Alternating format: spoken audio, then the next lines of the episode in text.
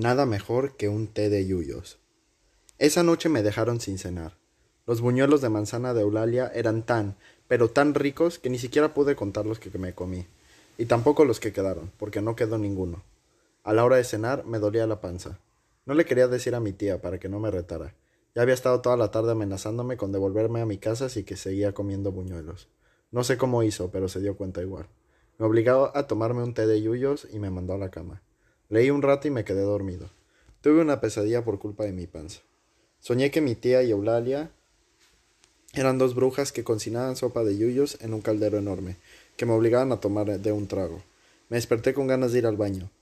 Se ve que el té de yuyos me hizo bien, porque cuando salí del baño ya no solo había dejado de dolerme la panza, sino que además me sentía reliviano y con ganas de comer otra vez.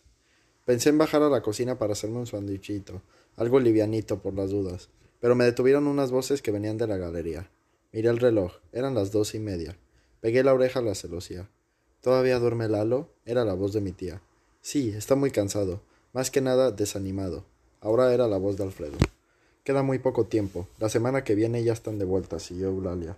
Sí, pero antes llegan Mónica y Natalia, así que tampoco se va a poder hacer mucho, dijo mi tía. Mónica y Natalia eran las dos mucamas que estaban por volver de sus vacaciones. Y hay que tener bastante cuidado con Manuel. No quiero ni pensar cuando lleguen las chicas, dijo Alfredo. ¿Te parece que Manuel sospecha? preguntó Eulalia. No, para nada. Ese solo piensa en la novia. Pero igual hay que tener cuidado, dijo Alfredo. Otra vez con el cansancio de Lalo. ¿Qué le pasaba al loco? A lo mejor Manuel no sabía que estaba encerrado en la torre. Yo no entendía nada. Lo que sí me quedaba claro era que mi tía, Eulalia y Alfredo estaban complotando espaldas de Manuel y las mucamas. Los tres tenían un secreto que se relacionaba con el loco de la torre.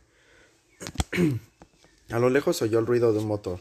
Ahí viene, dijo Alfredo. Yo me voy a dormir. Nosotros también, dijo mi tía. Escuché el ruido de la puerta a la cocina.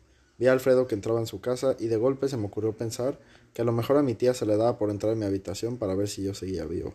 Me metí en la cama de un salto y cerré los ojos, justo cuando se abría la puerta. Mi tía se acercó y me tocó la frente. Duerme como un angelito, dijo en voz baja. Va a ser mejor que mañana haga dieta. Oí la voz de Eulalia, increíblemente suave.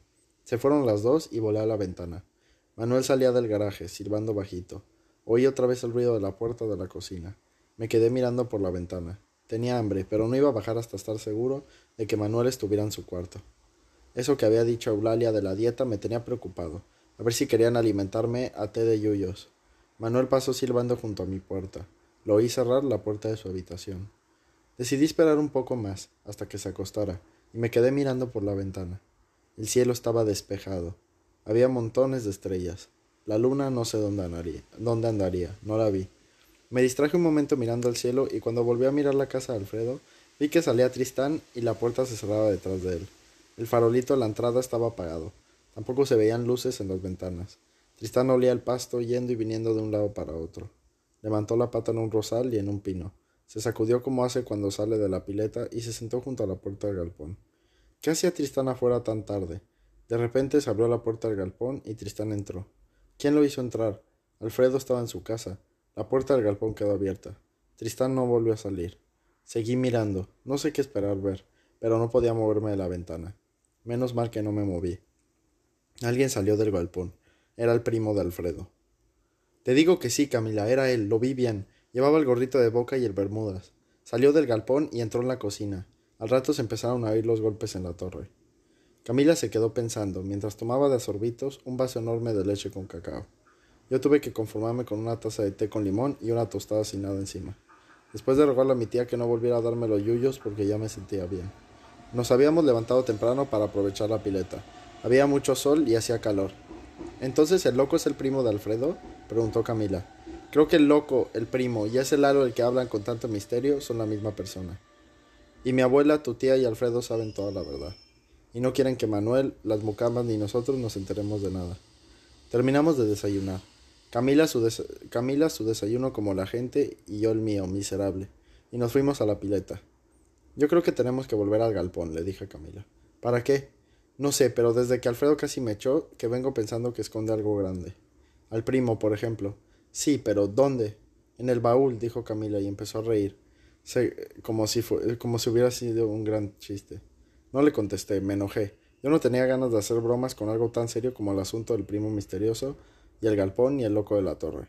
Me zambullí y la dejé riéndose sola. Ahí nomás empecé a elaborar un plan para entrar otra vez al galpón. Al mediodía siguió la dieta. Me dieron un churrasco insignificante con una papa hervida y de postre media manzana asada. Por las dudas no me quejé. Mi tía y Eulalia me miraban muy serias como preparadas para mandarme a mi casa ante la primera queja. Yo sabía muy bien lo que tenía que hacer. Bueno, dije mientras levantaban la mesa, me voy a dormir la siesta. Me parece muy bien, dijo mi tía. Dormís dos horitas, descansás bien y de paso haces la digestión. No sé de qué digestión me hablaba, pero no le pregunté. Si Tomás se va a dormir, vos también, le dijo Eulalia a Camila. Yo no tengo sueño, contestó Camila, mirándome de reojo y con odio. No importa, insistió Eulalia, acostate, vas a descansar igual, aunque no duermas. Esta vez Camila no contestó, pero estaba enojada. Me di cuenta. Agarró el bolso de las Barbies que estaba colgado en el respaldo de una silla y subió a su habitación. Yo iba a hacer lo mismo cuando escuché a Manuel que decía Me voy a la casa de Beatriz. Le prometí que le iba a acompañar a hacer unas compras. Llevó la camioneta. aprovecho ahora porque ni bien vuelvan los patrones no voy a poder salir tanto. Eulalia lavaba los platos y mi tía los secaba. Alfredo seguía sentado con una casa de café sobre la mesa cuando Manuel habló. Los tres intercambiaron miradas cómplices. Yo me hacía el disimulado con un diario que estaba abierto en la mesada. Estoy seguro de que nadie me prestó atención. Me voy a dormir, dijo Alfredo, y salió de la cocina junto con Manuel.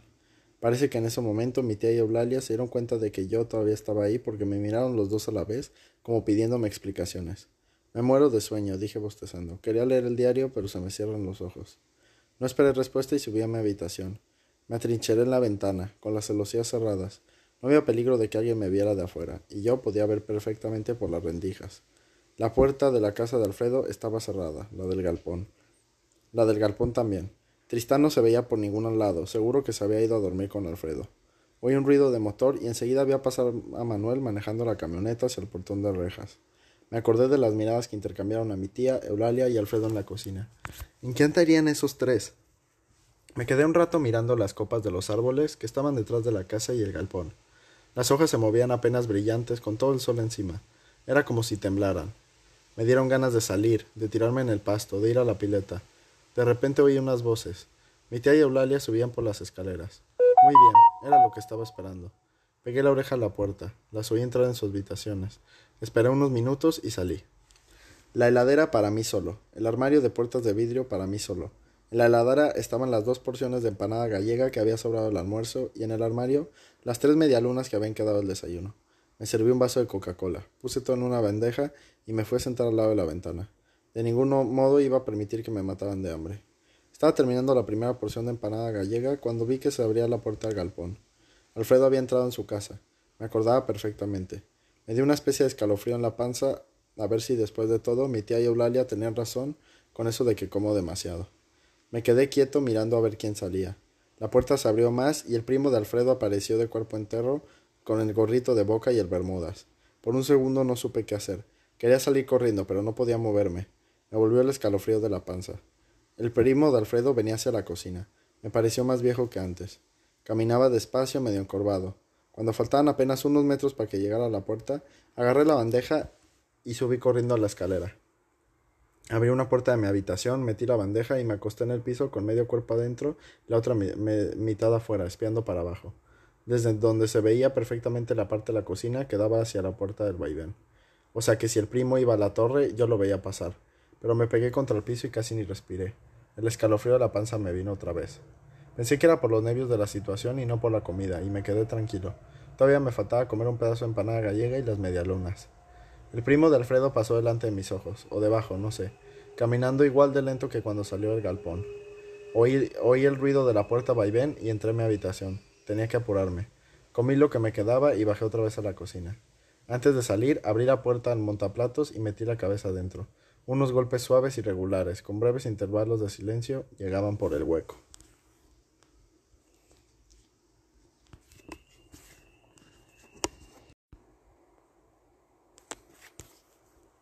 El galpón de las sorpresas.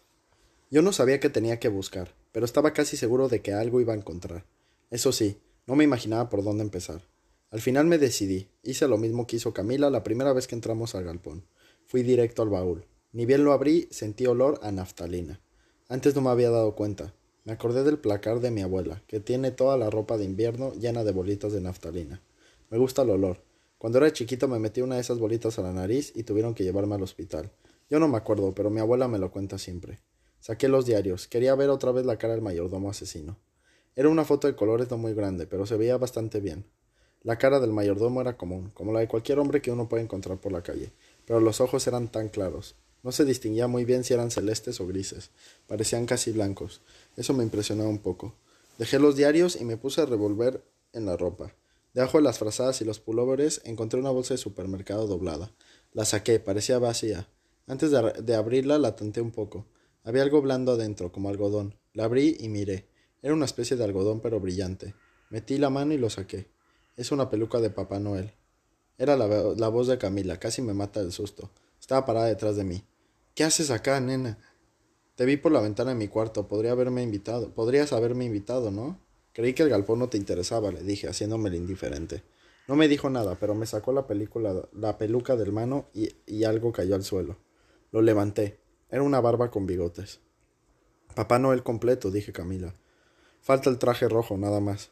Me puse la barba y Camila se puso la peluca. Era graciosa, con rulos. Los bigotes tenían una cinta pegajosa del lado de adentro. Ya me los estaba por pegar debajo de la nariz cuando se abrió la puerta del galpón. El hombre se quedó quieto, duro, con la mano sobre el picaporte y una pierna delante de la otra, como para seguir avanzando, pero no. Ahí estaba mirándonos, muy serio, de un manotón. Camila se sacó la peluca. Yo la imité y me arranqué la barba. Nosotros también nos quedamos quietos. Yo no podía dejar de mirarlo. Sentí otra vez el escalofrío en la panza. Ahí, ahí, terminé de comprender que la comida no tenía nada que ver. Eran nervios, era miedo, era pánico, terror. El hombre nos miraba muy serio. Yo tenía ganas de correr, de gritar, qué sé yo, pero no podía hacer nada. Camila tampoco se movía. Igual aunque hubiéramos podido correr, no habríamos ido a ningún lado. El viejito seguía parado, impidiéndonos el paso por la única salida posible. Yo había dejado los diarios en el piso, cuando me avivé. Traté de empujarlos hacia atrás con un pie, el movimiento fue mínimo, pero el viejo se dio cuenta. Cuando bajó la vista pensé, ahora nos mata. Pero volvió a mirarnos y algo había cambiado. Tenía los ojos húmedos. Fue muy extraño, porque esos ojos celestes tan claros, que casi parecían blancos, ya no me impresionaban como la foto del diario. Yo no soy un asesino, dijo con una voz muy suave, que me pareció reconocer. Creo que Camila se avivó en ese momento porque abrió la boca como para decir algo y se agachó a levantar los diarios. Eh, el mayordomo, dijo, dijo señalando la foto del diario. Sí, pero no tengan miedo. Yo no maté al señor Lorenzo. Sus ojos celestes seguían húmedos y cansados, igual que la voz. Pero entonces, ¿quién lo mató? preguntó Camila. Por ahora no lo voy a decir. Yo sé quién lo mató, pero no tengo pruebas para demostrarlo. Y mi tía y Eulalia y Alfredo empecé. Ellos también saben, me interrumpió, y me ayudan a buscar estas pruebas. Si no fuera por ellos, no sé qué habría sido de mí. Estaría preso, dijo Camila. Sí, injustamente, y jamás podría demostrar mi inocencia. Herminia, Eulalia y Alfredo siempre creyeron en mí. Ellos me ayudaron a escapar cuando vino la policía a buscarme. Después consiguieron un lugar para esconderme. Me dieron de comer y sobre todo me dieron ánimos para seguir adelante. ¿Para buscar las pruebas? pregunté. Eso mismo, las pruebas. ¿Por eso está rompiendo toda la torre? preguntó Camila. No, no la rompo, dijo él sonriendo. Pero ustedes cómo saben. No me digan que se oyen los golpes, dijo, con cara de preocupado. Le conté la historia del montaplatos y del loco de la torre y volvió a sonreír. Ah, bueno, no me gustaría que Manuel sospechara. Él no sabe nada. Es buena persona, pero no estaba cuando pasó todo. No me puedo arriesgar. ¿Y por qué se arriesgó el verano pasado? le pregunté. Se sorprendió y me miró como si tratara de recordar algo. Fue un segundo, enseguida sonrió. ¿Sabes qué pasa? Es muy aburrido estar escondido y no poder ocuparse de nada. Por eso cada vez que los dueños viajaban y Manuel y las mucamas tenían vacaciones, yo aprovechaba para salir y trabajar un poco. Así me distraía y de paso les daba una mano a Herminia y a Eulalia con las tareas de la casa y Alfredo con el jardín. ¿De qué hablan? preguntó Camila. Del mayordomo del verano pasado. ¿Te acordás que te conté? El de pelo blanco y barba, dijo Camila, mirando la peluca que todavía sostenía entre las manos. Entonces siguió, pensativa. El mayordomo del verano pasado, el primo de Alfredo, Lalo, Pascual y el loco de la torre son la misma persona. Así es, pueden llamarme Lalo simplemente, dijo sonriendo. ¿Y cuáles son las pruebas que buscas, Lalo? le pregunté tuteándolo. Me pareció que Lalo y usted no combinaban. Papeles, documentos que el señor Lorenzo guardó en algún lugar muy seguro y que si los encuentro van a servir para demostrar mi inocencia. ¿Qué papeles? preguntó. Papeles con firmas de escribanos y abogados, donde consta que el señor Lorenzo dejaba toda su fortuna a una institución benéfica para que hicieran un hogar de niños, y el hogar iba a funcionar en esta misma casa. Está clarísimo, dije. Lo mató la familia para quedarse con la herencia. Exactamente, dijo Lalo, mirándome con admiración. ¿Y vos cómo sabes? Porque leo novelas de detectives y sé muy bien que en los casos en que hay herencias de por medio, la familia siempre tiene algo que ver. Como se darán cuenta, el caso es sencillo. La única familia del señor Lorenzo son los dueños actuales, el sobrino y la esposa. Un día aparecieron en la casa diciendo que se iban a quedar una semana y no se fueron más. Y las joyas que quedaron, encontraron en tu habitación las pusieron ellos, pensaron en todo. Hasta el martillo con que lo mataron tenía mis huellas. Yo lo había usado, usado para arreglar un zócalo en el comedor. Ellos mismos me habían pedido que hiciera el trabajo. ¿Se dan cuenta? Tenían todo planeado. Además, con la colaboración del, del abogado y el escribano, hicieron desaparecer los documentos de la donación. Pero entonces, ¿cuáles son los papeles que estás buscando? pregunté. Las copias de esos documentos y un cuaderno. Una especie de diario donde, el señor donde dice el señor Lorenzo que desconfiaba de sus sobrinos. ¿Cómo sabes que desconfiaba? preguntó Camila. Porque él mismo me lo dijo. Por eso ocultó todo muy bien. Lo que no me dijo es a dónde. Ya buscamos en toda la casa.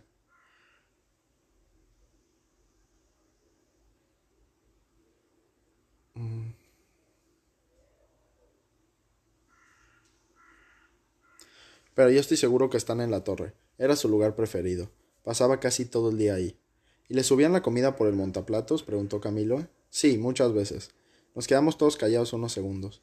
Estuve a punto de preguntar qué pasaría si no encontrara los papeles, pero no pregunté nada. Lalo tenía los ojos tan tristes que me dio no sé qué. Ya sabía que la única posibilidad de demostrar su inocencia eran esos papeles y el cuaderno, y mi tía me había dicho que los dueños iban a volver de su viaje dentro de una semana. Quedaba tan poco tiempo. Tengo una duda, dijo Camila de pronto. ¿Todos estos días estuviste viviendo acá? Así es, aquí mismo, dijo Lalo, como si se referiría al galpón. ¿Pero a dónde? preguntó. Lalo sonrió y nos llevó hacia la mesa del carpintero. Debajo de la mesa había un viejo catre de lona plegado y un colchón de goma espuma enrollado y atado con una correa. El baño está del otro lado, dijo, señalando un placar de dos puertas, en la pared del frente. Llegó hasta el placar, abrió una puerta, se metió adentro y desapareció. Camila y yo nos miramos sin saber qué decir. El placar está dividido en dos partes. En un costado habían estantes con latas de pintura, cepillo, pinceles y un montón de cosas más. Y en la otra mitad había un barral con un piloto y un sobre todo, colga y un sobre todo colgados y piechas vacías. De golpe se abrió el panel de madera del fondo y asomó la cara de Lalo entre el piloto y el sobre todo. Además de un excelente jardinero, Alfredo es carpintero, albañil y todo lo que se les ocurre. Esto fue idea de él.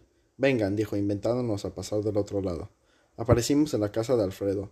El fondo del placar no era más que otra puerta que se abría del lado de la casa. Increíble. Así tengo más libertad de movimiento. Dijo. Ingenioso, ¿no? Esa noche estuvo buenísima. Manuel se quedó en la casa de la novia hasta el otro día, y Lalo comió con nosotros. Él, mismo les contó a los demás que Camila y yo sabíamos todo. Eulalia nos hizo jurar que no íbamos a abrir la boca delante de nadie. Mi tía se agarró la cabeza y dijo que seguro que todo había sido obra mía. Alfredo no dijo nada, pero me miraba de reojo. Por suerte Lalo los tranquilizó a los tres y pudimos comer en paz. Nos fuimos a dormir a eso de las doce. Antes de subir a la torre, Lalo fue hasta el armario de puertas de vidrio y sacó dos tortitas negras. Me guiñó un hijo. Me guiñó un ojo. Trabajar de noche me da hambre, dijo. Lo único que les quedaba por revisar era una pared recubierta por paneles de madera. Es la única esperanza, había dicho Lalo durante la cena. Si los papeles no están ahí, no sé dónde podrán estar. Ya dimos vuelta a la torre del derecho y del revés. Hay que tener fe, dijo Eulalia. Tengo el presentimiento de que esta noche los encuentran. Me costó trabajo dormirme. Leí un rato, pero no me concentraba. Me fui a mirar por la ventana. El cielo estaba repleto de estrellas. Mi tía había dicho que mañana iba a ser mucho calor. Mejor, así nos pasábamos el día entero en la pileta. No podía dejar de pensar en Lalo y esos papeles que buscaba. Y si no están detrás de los paneles de madera, me acosté y traté de leer otra vez. No pude. Dejé el libro y apagué la luz. Volví a empezar en el escondite de los papeles. Me quedé dormido mientras hacía una lista, mentalmente, de los lugares posibles. Soñé que subía a la torre en un montaplatos.